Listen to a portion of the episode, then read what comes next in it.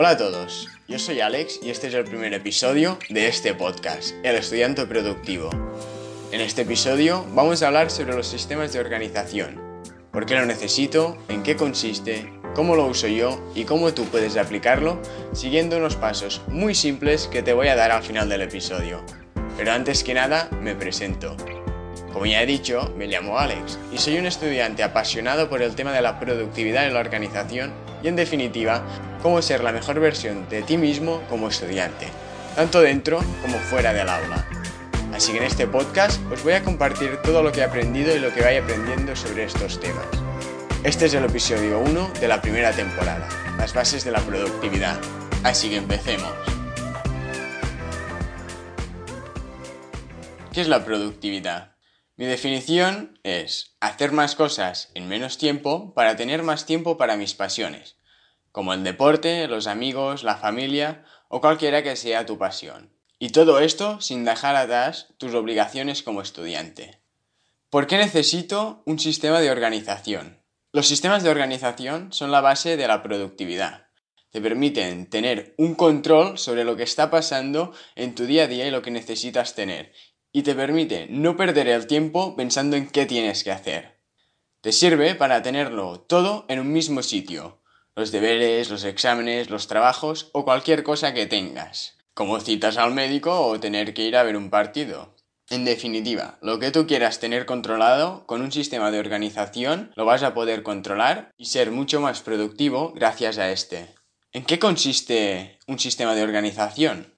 En concreto, ¿en qué consiste el sistema de organización que os voy a proponer? Este consiste en una agenda y una lista de tareas, tan simple como esto.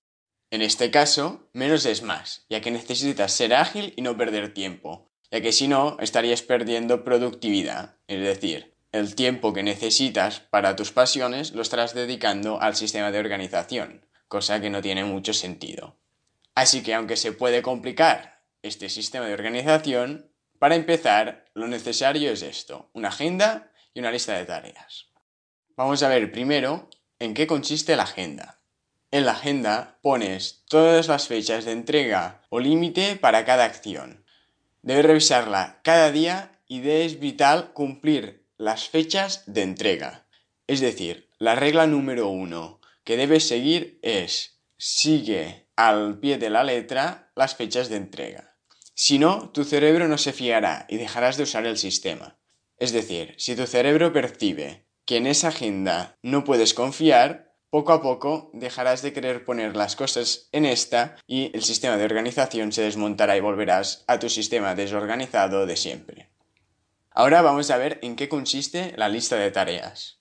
En la lista de tareas solo puedes apuntar tareas que puedes hacer en una sola sesión. Es decir, solo puedes apuntar esas cosas o tareas que puedes hacer de una vez, en un momento dado. Si requiere más tiempo, es decir, hacerlo en varios momentos o varios días, luego tienes que desmontar esa tarea en pequeñas tareas realizables en una sesión. Es vital apuntarlo siempre todo, si no, tu cerebro no se fiará y dejarás de usar el sistema, ya que a la que empiezas a tener cosas fuera del sistema, el cerebro empieza a pensar más en lo que tienes fuera que en preocuparse del sistema, y este dejará de funcionar. Lo único que no debes apuntar en la lista de tareas son tus rutinas, o al menos la parte de esta que nunca descuidas, como por ejemplo comer, ducharte o cualquier cosa que hagas cada día sin pensarlo. Todo esto no es necesario apuntarlo, ya que sería aburrido e innecesario.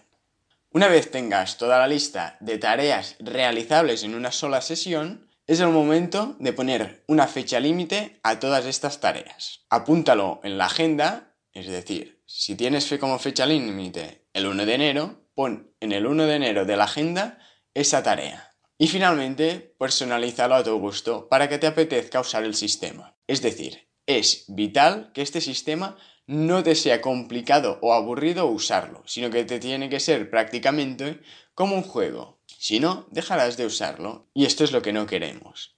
Para hacerlo, elimina las barreras o dificultades. Es decir, todo esto que te parezca una dificultad, elimínalo. Si para poner una tarea te parece aburrido tener que abrir el ordenador para apuntarlo, tendrás que buscar otro sistema que no necesite del ordenador, como por ejemplo un papel.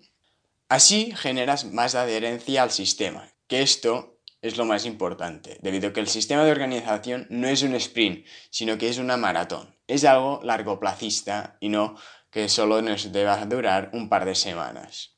Empieza poco a poco y ve progresando. No quieres hacerlo todo de golpe, sino que ve haciéndolo e incorporándolo poco a poco, ya que si no, al cabo de un par de días ya te cansarás y querrás dejarlo. ¿Cómo lo uso yo? Personalmente tengo una agenda y mis listas de tareas son post-its. Estos post-its los cuelgo en la pared de mi escritorio y así siempre los tengo a vista. ¿Cómo organizo los deberes y trabajos? Primero apunto los deberes o trabajos para la fecha de entrega. Es decir, lo apunto en ese día en el que lo tengo que entregar. Si necesito más de una sesión para hacerlo, el deber o principalmente los trabajos, los desmonto en pequeñas partes realizables. Luego, a cada parte o tarea realizable en una sola sesión, le pongo otra fecha y lo vuelvo a poner en la agenda. Es decir, si para el 10 de enero tengo que entregar un trabajo donde tengo que desmontarlo en tres tareas, que es búsqueda de información, redacción y revisión, pues pongo, por ejemplo, la búsqueda de información para el 1 de enero, la redacción para el 4 de enero, la revisión para el 7. Y finalmente lo entrego el 10. Es vital cumplir las fechas previstas, es decir, si tienes pensado hacer algo por el día 5, no lo hagas el 6, ya que luego tu sistema se irá desmoronando. Los trabajos en grupo, hazlos igual, aunque más adelante ya haremos un episodio en profundidad y exclusivo sobre cómo hacer mejor los trabajos en grupo, los cuales suelen ser un caos. Los exámenes. Personalmente apunto la fecha del examen. Desmonto en sesiones de estudio realizables y apunto que voy a estudiar en cada sesión. Es decir, es vital saber qué vas a hacer en cada sesión. No sirve en poner estudiar una hora, ya que luego lo que pasa es que te pones delante del libro que tengas que estudiar y acabas mirando las paredes o el móvil. Y esto no es lo que queremos, sino que nos debemos poner un objetivo realizable y cumplirlo. Luego le pongo fecha a cada sesión de estudio y lo apunto en la agenda. Y más adelante ya entraremos en profundidad en otro episodio sobre cómo estudiar para los exámenes de forma productiva. Otras cosas como médicos, reuniones, partidos, lo que sea. La mayoría de estas solo requieren una acción, como ir al médico. Y si no, si requieren más de una acción, hacemos lo mismo con los otros. Los desmontamos en pequeñas sesiones, les ponemos una fecha y lo apuntamos en la agenda. Y, sobre todo, cumplimos con el plazo establecido.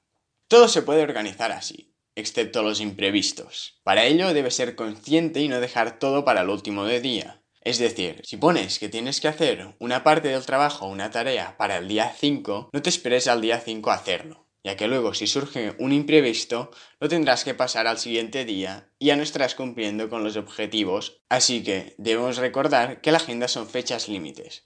La agenda no te dice cuándo debes hacerlo, sino cuándo entregarlo. Esto te permite tener claridad de qué tienes que hacer y para cuándo. Es decir, al abrir la agenda, sabes qué tienes que hacer para cada día y tú puedes organizarte de manera mucho más fácil y rápida sin perder tiempo.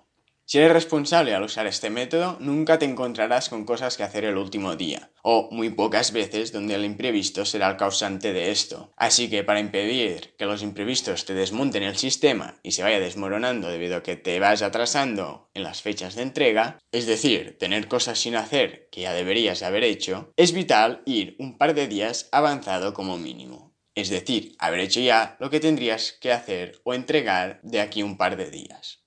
¿Cómo aplicarlo? Esto es muy fácil, os voy a dar unos pasos muy simples que para ir bien deberías de apuntar con boli y papel y cuando termine este episodio aplicarlo. Siéntate y haz una lista de todo lo que tienes que hacer. Todas esas cosas que tengas que hacer, deberes, exámenes, citas con el médico, lo que sea. Haz una lista en un papel y apúntalo todo. Desmonta los proyectos grandes en otros más pequeños que sean realizables en una sesión. Es decir, esas tareas que no puedas hacer en un solo momento o en un momento en concreto, desmóntalo en sesiones realizables. Luego, pon fechas límite a cada tarea. A principio, no quieras ser muy ambicioso. sino que introduce fechas que puedas realizar de manera más simple para ir generando una adherencia a este sistema. Finalmente, apúntalo todo en tu agenda el día que lo tienes que entregar. Una vez hecho esto, solo tendrás que introducir en tu rutina del día a día, mirar la agenda antes de elegir qué hacer. Cuando llegas a casa y te quieras poner a hacer deberes, antes que ponerte a hacer los primero que encuentres, mira tu agenda y mira qué es lo siguiente que tienes que entregar según esta. También puedes hacer otras cosas. Lo más normal es hacer lo siguiente que te toca. Aún y así, al mirar la agenda, tú eres el responsable de decidir qué quieres hacer y qué tienes que hacer. Aplica este método a todas las tareas que te vayan surgiendo a partir de ahora. Todo lo que te vayan dando, deberes, exámenes, citas con el médico, apúntalo en un papel, desmóntalo en sesiones realizables y finalmente dales una fecha y ponlo en la agenda. Ahora es tu decisión aplicar y utilizar correctamente este método. Personalmente te lo recomiendo mucho, debido a que a mí me ha funcionado muy bien. Había probado otras cosas con el ordenador, aplicaciones complicadas, pero simplemente este método es el que me parece más útil, simple y fácil de utilizar. Así que te recomiendo en creces que le des una oportunidad durante por al menos un mes. Este es el final del episodio. Espero que os haya gustado enormemente y si es así, compartidlo con algún amigo que le pueda servir este episodio. Muchas gracias por escucharme y ahora aplicad este sistema y veréis cómo os funciona. Adiós.